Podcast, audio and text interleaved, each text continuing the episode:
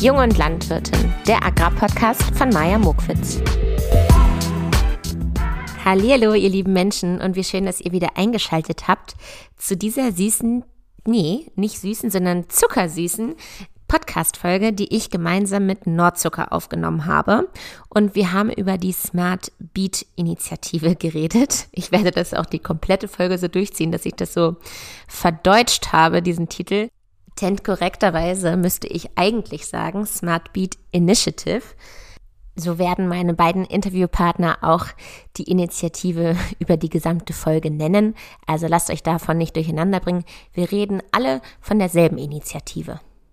Bevor wir gleich ins Live-Gespräch springen, dachte ich mir, gebe ich euch noch ein paar Infos to go mit in eure Muschel und erzähle euch zum Beispiel etwas über unseren Zuckerkonsum in Deutschland, denn das hat mich echt fasziniert gerade eben.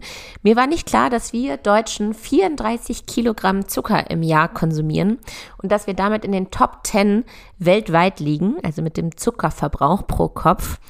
Um genau zu sein, liegen wir auf Platz 7 mit der EU und vor uns oder beziehungsweise auf Platz 1 liegt noch Brasilien, Australien, Russland, Schweiz, Türkei und USA. Also wir sind der USA also richtig nah auf den Fersen. Mit diesen Zahlen wollte ich euch eigentlich nur zeigen, dass Zucker für uns alltäglich geworden ist und wir uns deshalb auch in Zukunft damit beschäftigen müssen als Landwirte. Wie können wir Zucker nachhaltig anbauen? Wie kann es immer noch rentabel für uns als landwirtschaftliches Unternehmen sein? Und wo können wir uns noch verbessern? Und auch die Farm-to-Fork-Strategie und der Green Deal sieht es sozusagen vor, dass wir unseren Dünger einsparen, dass wir unseren Pflanzenschutzmittel einsparen. Und da müssen wir natürlich schauen, dass wir trotzdem rentabel bleiben, auch in dem Zuckerrübenbereich.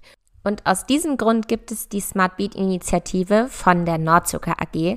Und zwar werden auf insgesamt 30 Felddemos in den unterschiedlichen Ländern, also es sind in der Zahl sieben Länder, die da mitmachen, unterschiedliche Ansätze, den Zuckerrübenanbau äh, sozusagen nachhaltiger zu gestalten. Und in der Initiative bringen sich Landwirte mit ein vor Ort, die also unterschiedliche Anbaukonzepte ausprobieren, ähm, die unterschiedliche Pflanzenschutzmittelmaßnahmen ausprobieren zum Thema Insektenschutz, was im Zuckerrübenanbau ausprobieren. Ich muss jetzt die ganze Zeit sagen, ausprobieren, denn darum geht's bei dieser Initiative, dass man gemeinsam ausprobiert und gemeinsam an Lösungen und Herausforderungen arbeitet, um es in Zukunft noch besser zu wissen. Vielleicht ist es an dieser Stelle ganz nett, wenn ich euch erzähle, welche Fragen ich denn bei Nordzucker so gestellt habe. Dann wisst ihr, auf was ihr euch hier einstellen könnt. Also ich wollte natürlich erstmal wissen, welche Herausforderungen es denn überhaupt gibt im Zuckerrübenanbau und welche Rolle dabei die Smart Beat Initiative spielt und welche Ziele die Smart Beat Initiative hat und wie man sich, und das glaube ich ist eine ganz, ganz wichtige Frage, äh, weil ich es immer schön finde, wenn man nach diesem Podcast vielleicht motiviert ist oder sich irgendwie einbringen möchte. Ähm, deswegen habe ich gefragt, wie kann man sich als Landwirt oder Landwirtin einbringen und ja, ich denke, das sind so die Fragen, die ich vorweg schon mal verraten wollte. Mit Nordzucker fühle ich mich persönlich übrigens total verbunden, denn das ist so das einzige Produkt, das ich im Supermarkt kaufe und weiß, hey, da sind jetzt wirklich unsere Zuckerrüben drin, denn wir liefern schon seit bestimmt 30 Jahren unsere Zuckerrüben zu Nordzucker. Und auch wenn ich mit meinen Freunden äh, irgendwie für irgendein Wochenende wegfahre und wir im Supermarkt stehen, um nochmal ordentlich einzukaufen, dann sage ich immer, guck mal, Nordzucker, da sind unsere Zuckerrüben drin und freue mich immer an Keks, weil weil bei all den anderen Dingen, die wir so anbauen, unser Getreide zum Beispiel, da hat man als Landwirt oder Landwirtin oft nicht den Überblick, wo das eigentlich überall verarbeitet wird und in welchem Produkt das dann letztendlich äh, im Supermarkt angeboten wird. Und bei Nordzucker weiß ich das also ganz genau. Ja, die Eigenmarke von Nordzucker heißt übrigens Sweet Family und unter dieser Eigenmarke findet man alles von Puderzucker, feiner Zucker, Gelierzucker, Zuckerhüte und so weiter und so weiter. Und das war auch meine Opener-Frage an meine beiden Interviewpartner, mit welcher Zuckerform sie sich am meisten identifizieren können. Fand ich zu niedlich, diese Frage. Nun fehlt eigentlich nur noch als letzten Teil der Vorbereitung, dass ich euch verrate, mit wem ich da überhaupt gesprochen habe. Ich habe gesprochen mit Markus Reiners und Friederike Brammer. Welche Position die beiden haben bei Nordzucker, das werden sie euch persönlich verraten. Und nun noch mal ein paar Worte zu mir, vielleicht für diejenigen, die heute zum ersten Mal reinhören. Mein Name ist Maja Muckwitz. Ich habe selber Agrarwissenschaften studiert und komme auch von einem konventionellen Ackerbaubetrieb aus der Nähe von Hannover. Und ich bin mittlerweile im vierten Podcastjahr mit diesem Podcast und habe mich mittlerweile selbstständig gemacht, habe eine Social Media Agentur für die Agrarbranche, die sich spezialisiert hat auf Audioformate und Podcast. Nun springen wir aber wirklich in das Live-Gespräch. Viel Spaß mit dem Thema Smart Beat Initiative. Kaffee mit Zucker oder ohne? Ja, da muss ich leider gestehen, ohne, mit einem guten Schuss Milch. Der Zucker wird an anderer Stelle kompensiert. Jetzt würden die Berliner Hipster-Kaffeeleute sagen, mit Kuhmilch, also mit richtiger Milch oder mit Hafermilch? Hm, wenn ich die Wahl habe, doch noch die Kuhmilch. Okay. Was ist deine Lieblingsform von Zucker? Oh, das ist vielfältig. Also es wird, wie gesagt, hingegen zum Kaffee gut kompensiert. Ähm, Süßigkeiten aller Art. Was ich nicht brauche, ist zum Beispiel Zucker, Schokolade und Alkohol zusammen. Das lieber getrennt. Aber sonst gerne in vielen verschiedenen Formen. Okay. Mit welcher eigentlich, Frage finde ich zu niedlich, mit welcher Eigenschaft der Zuckerrübe kannst du dich gut identifizieren? Ja, da musste ich auch ein bisschen schmunzeln. Ähm, ganz aktuell, sonst vielleicht nicht, würde ich mich, man, man hört mich jetzt nur, sieht mich nicht, ich bin in der 32. Woche schwanger. Ich wollte es nicht sagen, aber würde mir jetzt auch einfallen. Mit dem dicken Wachstum kann ich mich gerade ganz gut identifizieren, was ja auch gerade zur Saison der Rübe gut passt. Okay, gibt es auch eine Eigenschaft, mit der du dich nicht identifizieren kannst? Also außerhalb der Schwangerschaft würde ich das gerne vermeiden, trotz Zuckerkonsum, aber aktuell trifft es ganz gut zu. Okay. So, heute ist eine Besonderheit, weil wir haben nicht nur eine Interviewpartnerin, sondern noch einen weiteren. Also Achtung, einmal ein Stimmenwechsel und die Fragen nochmal. Kaffee mit Zucker oder ohne? Da schließe ich mich meiner Vorrednerin an, auch ohne Zucker. Ihr seid ja total richtig bei Nordzucker. das haben wir im Vorstellungsgespräch überschlagen. Bei Zucker halte ich mich dann doch mehr an Schokolade. Okay.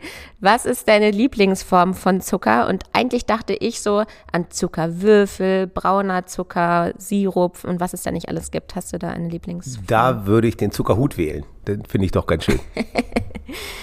mit welcher Eigenschaft der Zuckerrübe kannst du dich gut identifizieren und mit welcher nicht? Gut identifizieren kann ich mich damit, dass die Rübe, so sie dann erstmal etabliert ist auf dem Acker, eigentlich ziemlich robust ist und ja. auch verlässlich.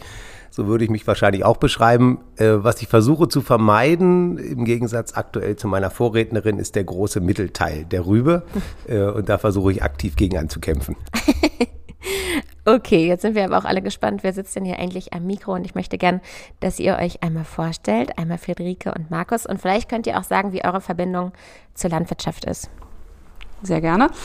Also mein Name ist Friederike Brammer, ich bin 34 Jahre alt, ähm, komme aus, von einem Landwirtschaftsbetrieb ähm, aus dem Landkreis oder Stadt Hildesheim. Mhm. Bin nicht die ganz klassische Landwirtstochter, weil mein Vater kein Landwirt mehr war, sondern mein Opa habe dafür den klassischen landwirtschaftlichen Bildungsweg eingeschlagen. Oh, das finde ich aber immer schön, wenn man so aus zweiter Sache dann nochmal irgendwie zur Landwirtschaft kommt oder nicht vom Elternhaus, sondern. Genau, also wir haben auf dem Betrieb immer gewohnt oder meine mhm. Eltern wohnen da auch. Und es war immer vor Augen, aber es war halt nicht so ein, wie sage ich mal, in der klassischen Landwirtsfamilie, das Mittagsessengespräch, sondern da gab es auch andere. Was? Trotzdem dann halt äh, Schule in Hildesheim, Michelsen-Schule, Ausbildung und dann äh, Studium in Göttingen, Bachelor, Master mit. Schon wieder ist es so witzig. Alle meine äh, Interviewpartner oder Partnerinnen kommen größtenteils oder am größtenteils in Göttingen studiert. Ich ja auch. Ah. Deswegen, ja, witzig.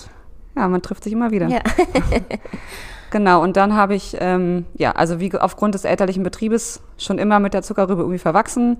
Die Zuckerfabrik Klauen ist in Sichtweite.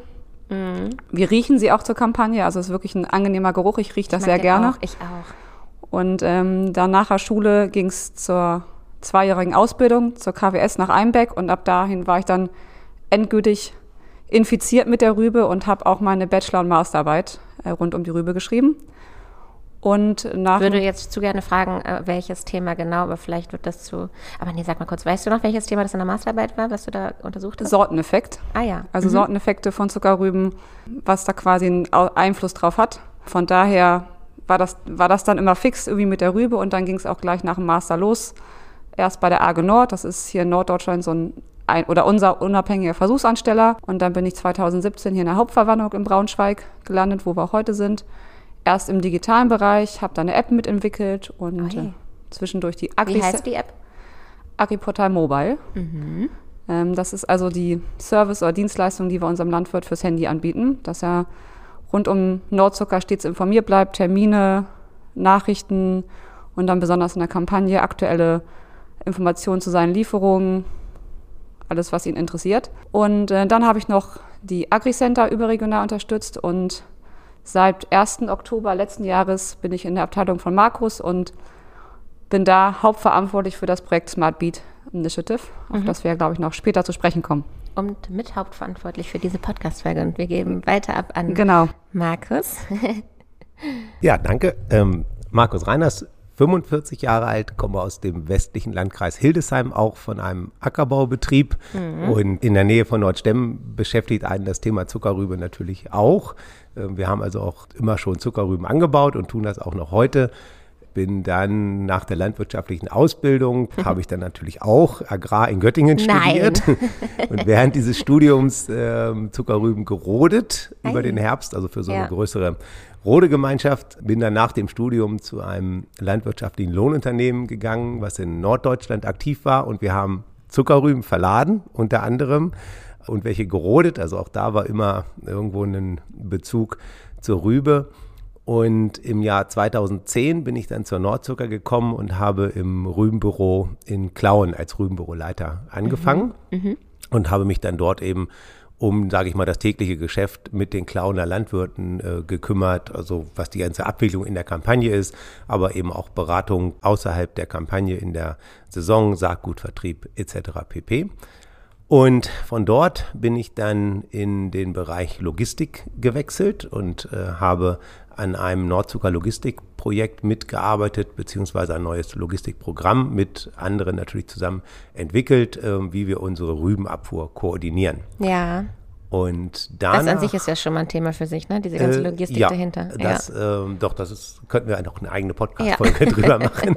Das ist relativ ähm, umfangreich, was da so losgeht von der Erfassung der Schläge dann die Verteilung auf die einzelnen Liefergemeinschaften, mhm. die Planung, äh, Termineinstellung, dann wieder in der App, wo. Müssen da nicht Landwirte immer irgendwas war. ausfüllen und darauf wartet ihr bestimmt immer auf diese Zettel, die der Landwirt bestimmt am letzten Moment erst abgibt? Wir sind tatsächlich schon digital in diesem Bereich. Ei. Also da äh, sind wir wirklich schon weg vom Zettel. Und mhm. äh, ich glaube, mittlerweile hat es sich auch ganz gut etabliert, okay. sodass äh, es noch eine Wartezeit gibt, aber es ist kürzer geworden. es ist also deutlich einfacher, was auch sehr angenehm ist. Mhm.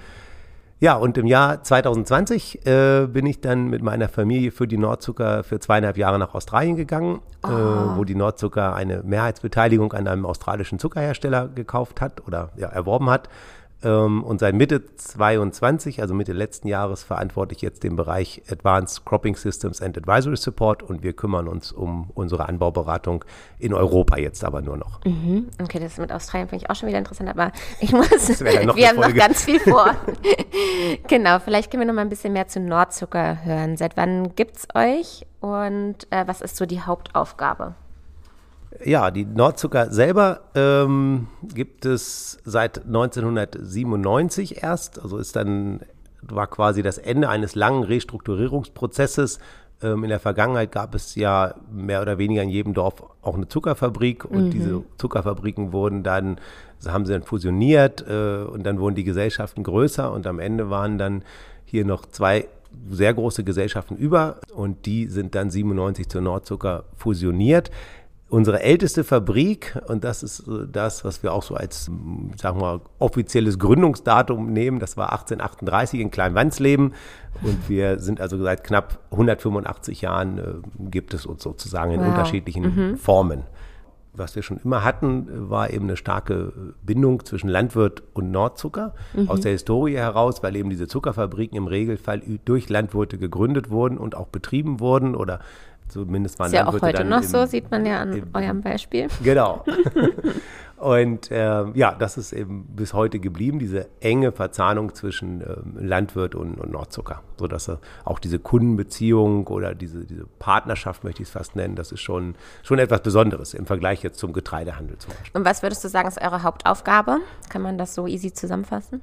Im Grunde ist es einfach. Äh, wir stellen Zucker her. Das ist äh, das, was wir, was wir machen. Darum dreht sich unser Handeln und wir bleiben im Grunde auch in dem Bereich Zucker treu. Also das ist unser Hauptstandbein. Ja, das ist unsere Hauptaufgabe. Zucker. dann würde ich jetzt schön finden, wenn ihr uns einmal erklären könnt oder den Hörer und Hörerinnen, wie das eigentlich genau verläuft. Also von der Zuckerrübe auf dem Feld bis in den Supermarkt. Ich will das jetzt gerne bildlich vor mir haben. Ja.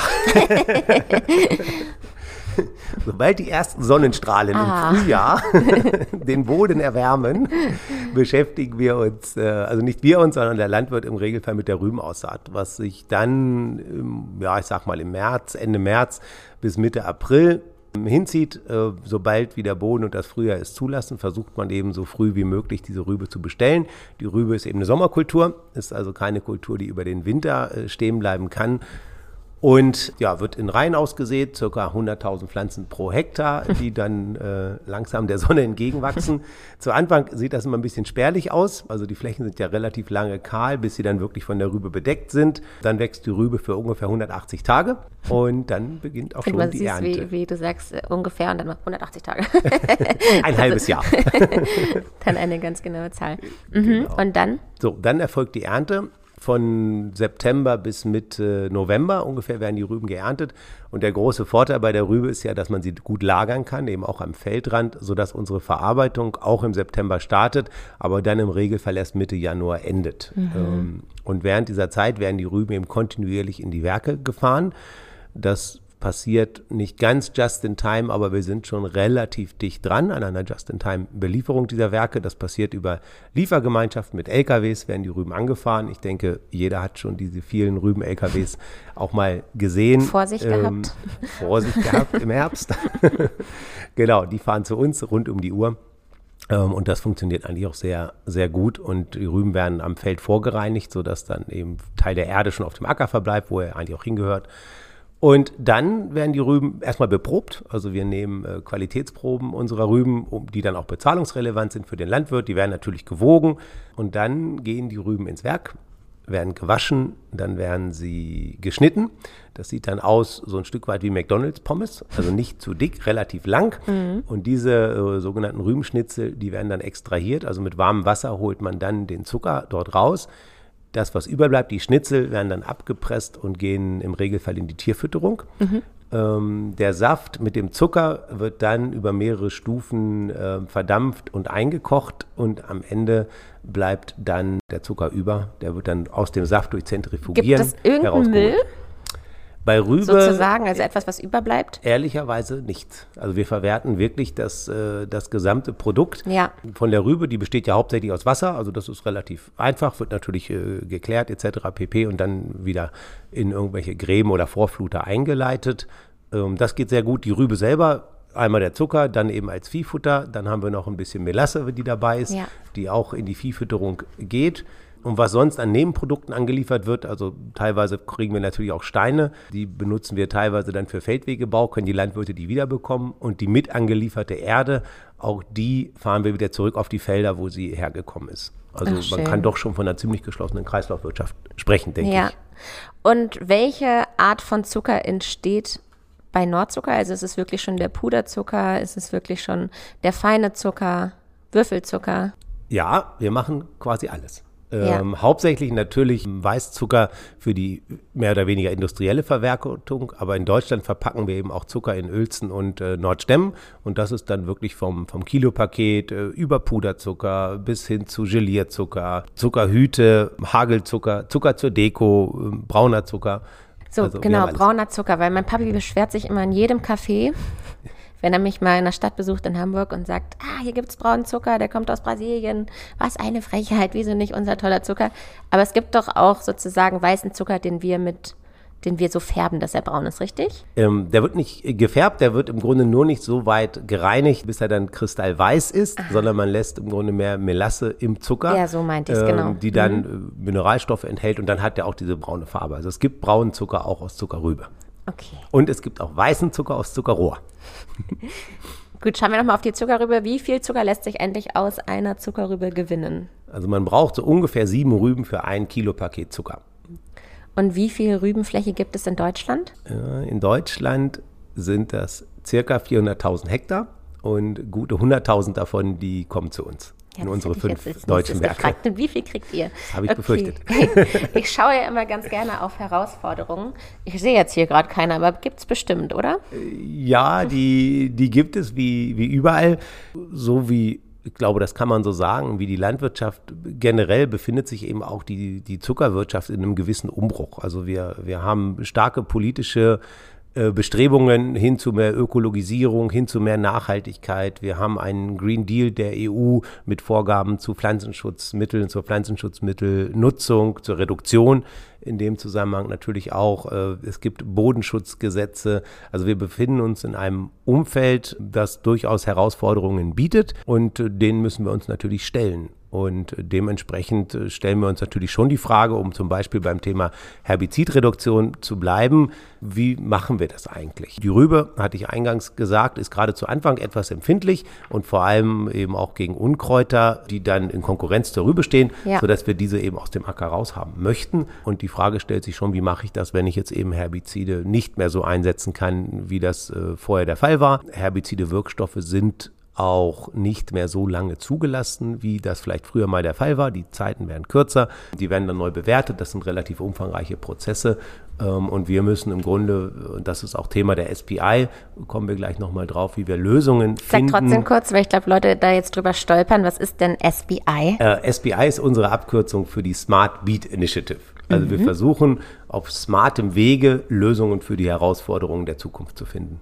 Okay. Das ist so unser, unser Antritt. Genau, vielleicht können wir darauf jetzt einmal direkt lenken und mal über diese Smart Beat Initiative zu sprechen. Wie kamt ihr auf die Idee, diese zu starten? Also die Smart Beat Initiative ist ein Projekt aus unserer Agri-Abteilung. Ähm, einfach, weil wir den Bedarf gesehen haben. Die Herausforderungen werden immer vielfältiger, äh, gleichzeitiger und größer, um einfach da nicht den, den Kopf in den Sand zu stecken, sondern rechtzeitig vorbereitet zu sein, auf die Herausforderungen, die unausweichlich sind, ähm, Lösungen zu finden. Und welche Ziele habt ihr euch vorgenommen? Also Ziel ist ganz klar, dass wir quasi was ausprobieren wollen, was demonstrieren. Wir machen keine Exaktversuche, sondern es sind wirklich Demonstrationen, Initiativen, wie der mhm. Projektname es mit sich bringt. Wir wollen Dinge ausprobieren, äh, was vielleicht für den Einzelbetrieb eine zu große Herausforderung wäre oder man sich ja, zu waghalsig wäre, rein vom Aufwand, von einer Investition, dass wir zusammen mit dem Landwirt äh, ihn quasi buchstäblich so ein bisschen an die Hand nehmen und sagen, guck mal, hier ist unser Problem oder Problem klingt so negativ.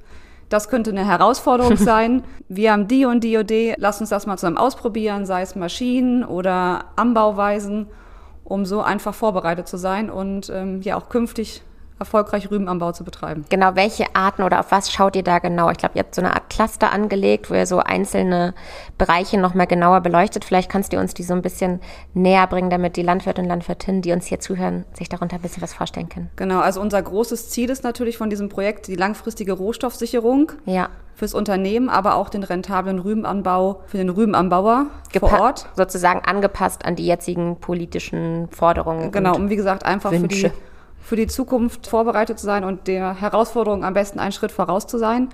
Und große Bereiche sind da zurzeit auf jeden Fall natürlich Herbizidreduktion. Das schreibt ja so ein bisschen der Green Deal uns, sage ich mal, vor, dass es da große Einschränkungen geben soll. Ich glaube, in jeder meiner letzten Podcast-Folgen wurde das Wort Green, Green Deal, Deal, gesagt. Farm to Fork, das sind ja, genau. die Schlagwörter unserer Zeit. Also das ist schon ein, auch dieses Jahr gerade in den Demonstrationen ein ganz großes Thema in verschiedenen Bereichen, wie man das mechanisch, technisch umsetzen kann. Wir arbeiten da auch zum Beispiel in Deutschland viel mit Bandspritzung, was wir ausprobieren. Das heißt ganz praktisch, dass nur die Rübe, die ja wie beschrieben schon in einer Reihe wächst, nur da gespritzt wird, wo die Rübe wächst und in Zwischenräumen kommt dann die mechanische Hacke zum Einsatz. Ah, ja. Mhm. Ähm, aber das hat technische Tücken, die mit sich bringt. Was ist das beste System? Welche, wie lösen dieses Problem die verschiedenen Hersteller? Das ist also eine Aufgabe, die wir uns wirklich stellen für dieses Jahr, was wir viel ausprobiert haben. Oder auch Roboter, können die das vielleicht quasi genauso uns unterstützen, anstatt von Bandspritzung? Andere Bereiche ist. Äh, Habt ihr da schon eine Einschätzung, also so, so ein Bauchgefühl zu solchen Robotern? Ja, also wir sind jetzt auch schon im zweiten und dritten Jahr damit auf dem Feld ah, ja, ja. und sehen auch da die jährliche Verbesserung. Was letztes Jahr noch an zum Beispiel Werkzeugen vom Roboter äh, gescheitert ist, ist dieses Jahr schon gelöst. Also man sieht da auch jedes Jahr wirklich eine, eine technische Verbesserung und auch, dass man sich vorstellen kann, doch, das kann ein Weg sein. Aber es gibt natürlich nicht die Ad-Hoc-Lösung. Also sonst müsste es dieses Projekt ja auch nicht geben, sondern die Herausforderungen sind so vielfältig und es gibt nicht die eine Lösung, die alles auf einmal mit sich bringt, sondern es ist wirklich vielschichtig, äh, kommt auf die Gegebenheiten an. Der Roboter ist zum Beispiel viel in den ökologischen Rüben unterwegs, weil jetzt vielleicht auch nicht so die Flächenleistung möglich ist. Ja. Dagegen ist die Bandspritzung natürlich. Nehmt ihr eigentlich ökologisch produzierte äh, genauso wie konventionelle Zuckerrüben an oder ist das irgendwie das, Genau, wir bauen ja. auch hier im Einzugsgebiet ähm, Ökorüben an. Mhm. Das ist allerdings eine vorgezogene Kampagne an einem Standort. Ah ja. Äh, am Standort Schladen wird die vor den konventionellen Rüben werden die ökologischen Rüben verarbeitet. Ah ja. Okay, lass uns noch mehr auf das Cluster schauen. Wir haben jetzt schon zwei Beispiele. Hast du noch ein, eine weitere? Genau, ein großer Bereich ist auch noch Biodiversität, also ganz speziell Nützling schonen und fördern. Äh, sei es mit Blühstreifen, die ganz speziell die Pflanzenzusammensetzung ausgewählt sind, um möglichst ganz spezielle Nützlinge, die unseren Schädlingen quasi in Gegenspielen zu fördern. Oder auch ein ganz genaues Insektenmonitoring, um ja nur dann Insektizid einsetzen zu müssen, wenn es wirklich notwendig ist. Das ist auch ein großer Bereich. Dann Klimawandel, sprich, wie können wir unsere vorhandenen Ressourcen besser nutzen. Äh, eine Demonstration, die wir dieses Jahr auch haben, ist dann so ein Zweitfruchtanbau. Das heißt, die Rübe wird als zweite Frucht im Jahr mhm. angebaut, mhm. einfach um den Ressourcenboden besser auszunutzen. Gibt es da schon Ergebnisse dazu? Hat man schon beobachten können, ob das funktionieren könnte? Es klappt. Mhm. Also es funktioniert, aber es hängt natürlich wie fast alles am Wetter oder am Jahr. Also wir brauchen Mist, zur Mist genau. Ein ähm, Faktor, den wir nicht bestimmen können. Nee, ähm, also wir brauchen, damit das passt und auch beides erfolgreich ist oder halbwegs erfolgreich ist, zum richtigen Zeitpunkt im Jahr genügend Wasser. Genau, das ist da so ein Kasus Knacktus. Wie kann man sich denn als Landwirt oder Landwirtin sozusagen einbringen, wenn ich das jetzt interessant finden würde? Wie kann ich mich einbringen? Ja, also hoffentlich interessant finden, weil wir machen es ja mit dem Landwirt zusammen und sehen es eigentlich auch als Riesenchance für beide Seiten. Wir wollen Erfahrung sammeln, wie gesagt, bevor wir das Problem haben und genauso für den Landwirt, was auszuprobieren, was für ihn vielleicht nicht so möglich wäre und ja, ihn zu motivieren, hier, das hat bei uns geklappt, probier es doch auch mal aus. Ähm, sah ganz gut und vielversprechend aus. Und von daher sind wir natürlich auf Kontakt mit dem Landwirt angewiesen. Mhm. Ähm, die Demonstrationen finden auch auf Landwirtsflächen statt. Das heißt, vor Ort arbeiten die regionellen Agri-Center zusammen mit den Landwirten auf Landwirtsflächen, besprechen Maßnahmen oder den Einsatz von Maschinen, hängt eine Demonstration. Und da sind wir natürlich für jede Anregung dankbar. Also wenn man irgendwie mal Wie kann ich mir dann genau so eine Zusammenarbeit dann vorstellen? Also kriegt man dann einen Roboter, wenn man das ausprobieren will, oder kann man sich ein Feld angucken, wo das mit dem Roboter dargestellt wurde? Genauso beides eigentlich. Okay. Also zumal gibt es natürlich unsere, sage ich mal, SBI-Landwirte, die direkt das vor Ort auf ihren Flächen ausprobieren. Hat sich gerade schon angehört wie FBI. Aber wir reden immer noch von der Smart genau. Beat-Initiative. Ähm, das heißt, es werden entweder gibt es eh einen Kontakt, weil man vielleicht im vorherigen Jahr mit dem Landwirt in der Beratung genau über sowas gesprochen hat. Oder wir sind natürlich, wie gesagt, auch dankbar, wenn der Landwirt vielleicht was, was ich auf der Messe oder irgendwo was sieht und dann auch mal ganz konkret die Kollegen anspricht, Mensch, habt ihr das mal ausprobiert? Wie ist denn das? Und ansonsten äh, versuchen wir natürlich auch, unsere Ideen dann kundzutun, auf Feldtagen Landwirte einzuladen und zu zeigen, hier, das haben wir ausprobiert, das klappt. Aber genauso stehen wir uns natürlich ein, wenn wir was ausprobieren. Ah, nee, hat doch nicht so gut geklappt. Im nächsten Jahr wollen wir das so und so machen. Also das ist auch sehr dynamisch, diese Demonstration. Das ist nicht in Stein gemeißelt, sondern da sind wir für jede Anregung dankbar. Okay, und wo kann man noch mehr erfahren? Gibt es irgendeine Website, wo man sich schon rumklicken kann? Oder gibt es bei euch Infomaterial, was man sich anschauen kann? Ich würde das gerne in den Show Notes auf jeden Fall schon mal verlinken, aber vielleicht kannst du es ja auch hier erwähnen. Ja, na klar. Also zum einen äh, berichten wir regelmäßig auf unserer eigenen Internetseite, dem Agi-Portal. Da gibt es so eine Rubrik Kurznachrichten. Da ja regelmäßig, entweder wenn es was Interessantes gibt oder wie sich die Demonstrationen im Laufe des Jahres entwickelt haben. Dann kommunizieren wir auch regelmäßig in Fachzeitungen. Der Zuckerrübe ist hier in Norddeutschland so ein relativ bekanntes Magazin mhm. und versuchen wir auch andere Kommunikationskanäle zu nutzen, Feldtage, sei es eigene oder überregionale ähm, dass wir da auch über das berichten, was wir tun und was wir vorhaben und einfach die Berufskollegen motivieren. Okay. Ich war ja selber mal auf Agrarweltreise, deswegen liebe ich den Blick über den Tellerrand. Äh, macht ihr das auch in anderen Ländern? Wie weit ist es da mit der Smart Beat Initiative? Ja, wir machen es in allen Ländern, in denen Nordzucker aktiv ist. Das sind sieben. Mhm. Dazu zählen neben Deutschland Dänemark, Finnland, Schweden, Litauen, Slowakei, Polen, Sind hab, sieben. Habe ich sieben, ne? Ja. ja ich musste gerade mitzählen, das sind sieben. ähm, und insgesamt über alle Länder machen wir 30 dieser Smart Beat Initiativen.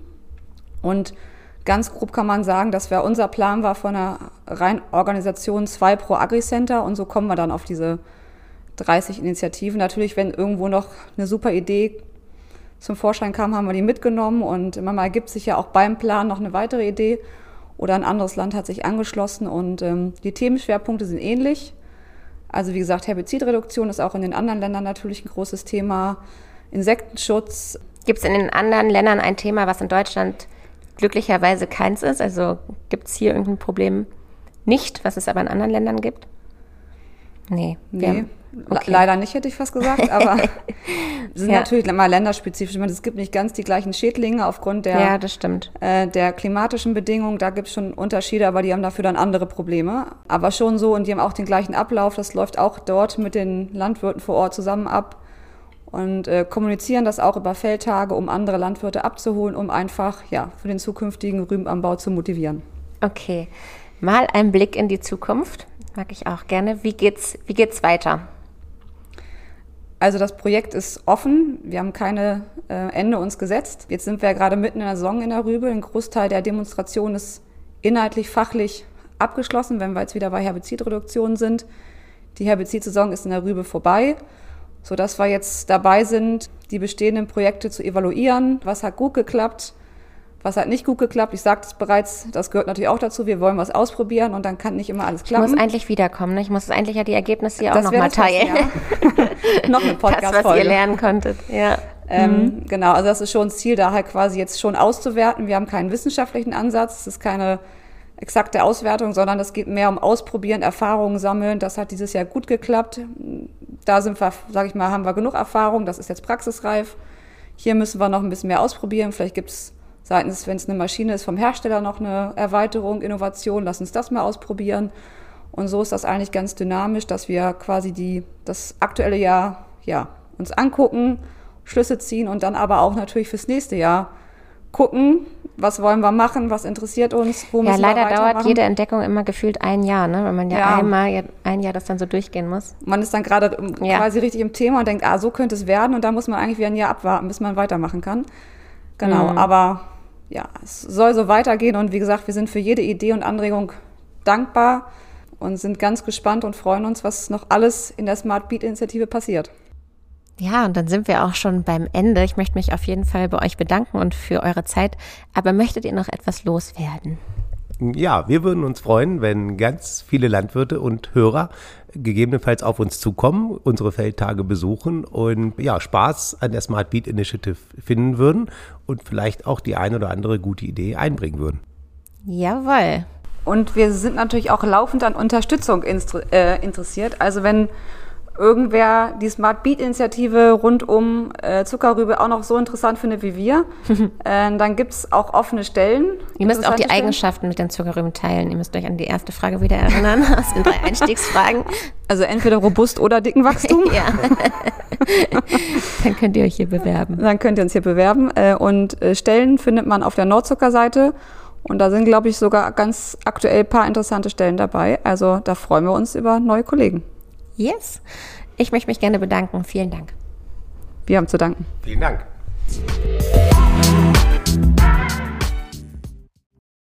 Vielen Dank fürs Zuhören bis hierhin. Diese Podcast-Folge möchte ich gerne allen Landwirten und Landwirtinnen widmen, die Zuckerrüben anbauen und immer dafür ihre Augen und Muscheln offen halten, wenn es neue Lösungsansätze im Zuckerrübenanbau gibt. Und da ja auch schon bald die Kampagne losgeht, die Zuckerrübenkampagne und die Erntezeit beginnt, dachte ich mir, lasse ich einmal liebe Grüße da bei allen Standorten, in denen Nordzucker vertreten ist. Also in Klauen, im Zuckerdorf Kleinwansleben, in Nordstemmen, nach Schladen und nach Uelzen. Ich wünsche uns allen eine erfolgreiche Ernte. Und für diejenigen, die jetzt noch Fragen haben zur Smart Beat Initiative oder vielleicht auch sich einbringen wollen, die finden alle Informationen dazu in meinen Show Notes. Diese Podcast-Folge widme ich wie immer auch noch Sina. Tschüss!